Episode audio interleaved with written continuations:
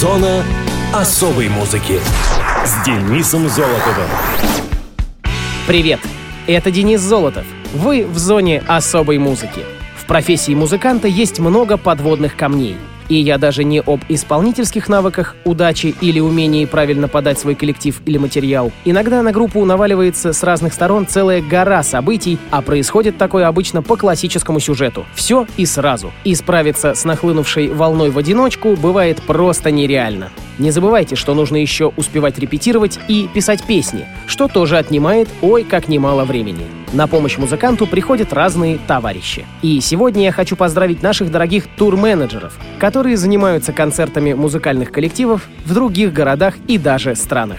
Понятное дело, что сегодняшний день турменеджера в России, Украине и Беларуси посвящен не совсем этой специализации, но помимо менеджеров по туризму, которых я также от всей души поздравляю, хотелось отметить и этих бойцов невидимого фронта. Кстати, в прошлой передаче допустил дурацкую ошибку. Конечно же, 1 сентября — это день знаний, а я его почему-то Днем Учителя обозвал. Пардоньте. Ну а теперь, как обычно, вперед на поиски музыкальных событий второй недели сентября.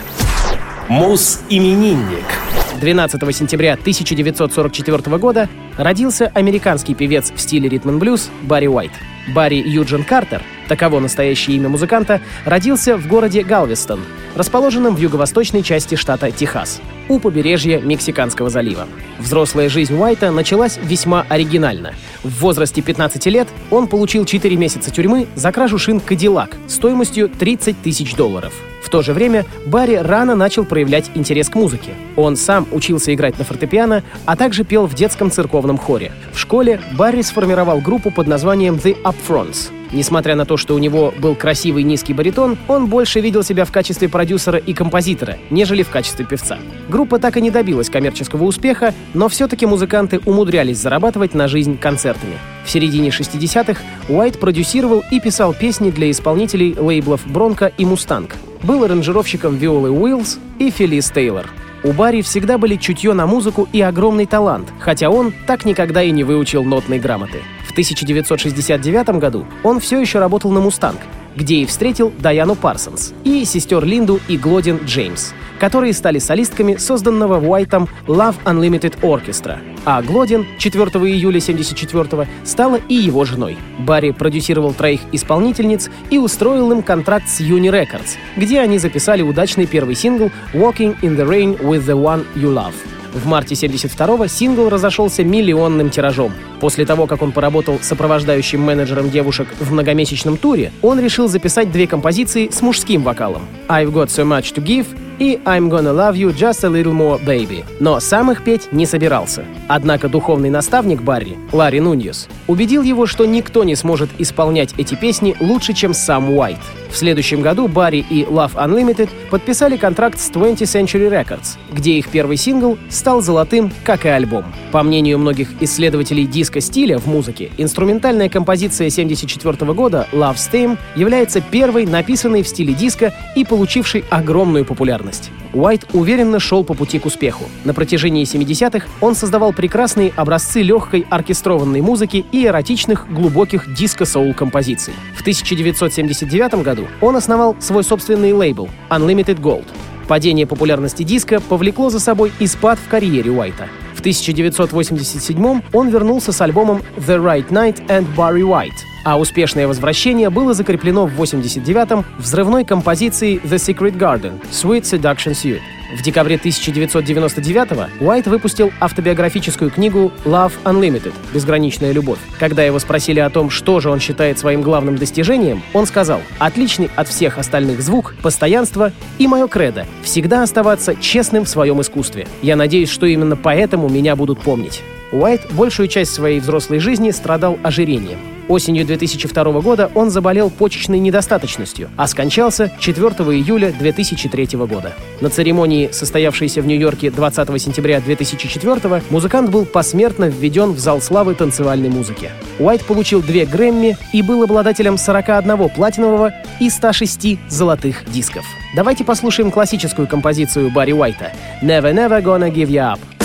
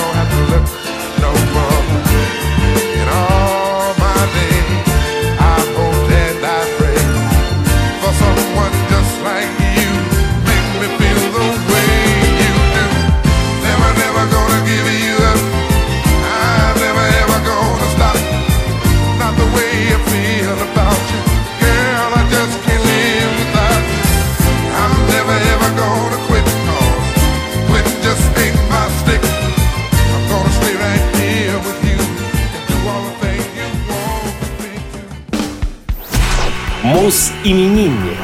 13 сентября 1961 года родился американский гитарист, вокалист, автор песен, основатель и бессменный лидер трэш-метал группы Megadeth, до этого игравший в «Металлике» Дэйв Мастейн. Дэйв родился в городе Ла-Меса, Калифорния, США. Его отец, Джон Мастейн, ирландского, а мать Эмили Мастейн, еврейского происхождения. Из всех четырех детей Дэйв был единственным мальчиком и самым младшим. Отец обращался с ним очень жестоко, особенно когда напивался.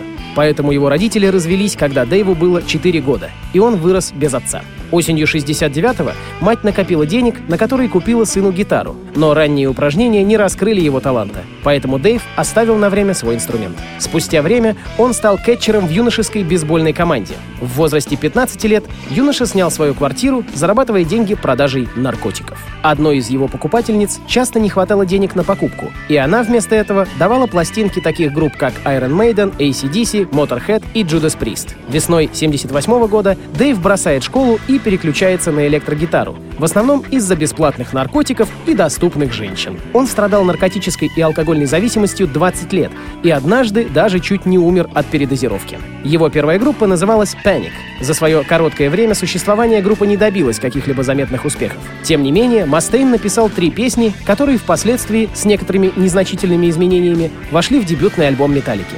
В 1981 году Дэйв присоединился к группе, нанявшись в нее по объявлению, данному Ларсом Ульрихом. В коллективе он проработал всего около года. По воспоминаниям коллег из «Металлики», Дэйв был очень талантлив и столь же невыносим. У него продолжались проблемы с алкоголем и наркотиками. Серьезная ссора между музыкантами вспыхнула, когда Мастейн привел в студию свою собаку, а Хэтфилд с досады пнул ее. Также Дэйв злобно подшутил над Роном Маговни, влив бутылку пива ему в бас в результате чего Рон покинул коллектив. После увольнения из «Металлики» Мастейн четыре дня провел в автобусе и писал песни на клочке газеты. И там наткнулся на слова сенатора Алана Крэнстона про арсенал Мегадeth. Поначалу Дэйв хотел так назвать свою новую песню, но позже Мегадeth стала названием группы. После безуспешных поисков вокалиста он решает сам исполнять партии ведущего вокала. Как вспоминает музыкант, им двигал дух соперничества и желание превзойти металлику, желание играть еще более жесткую, энергичную музыку, чем они.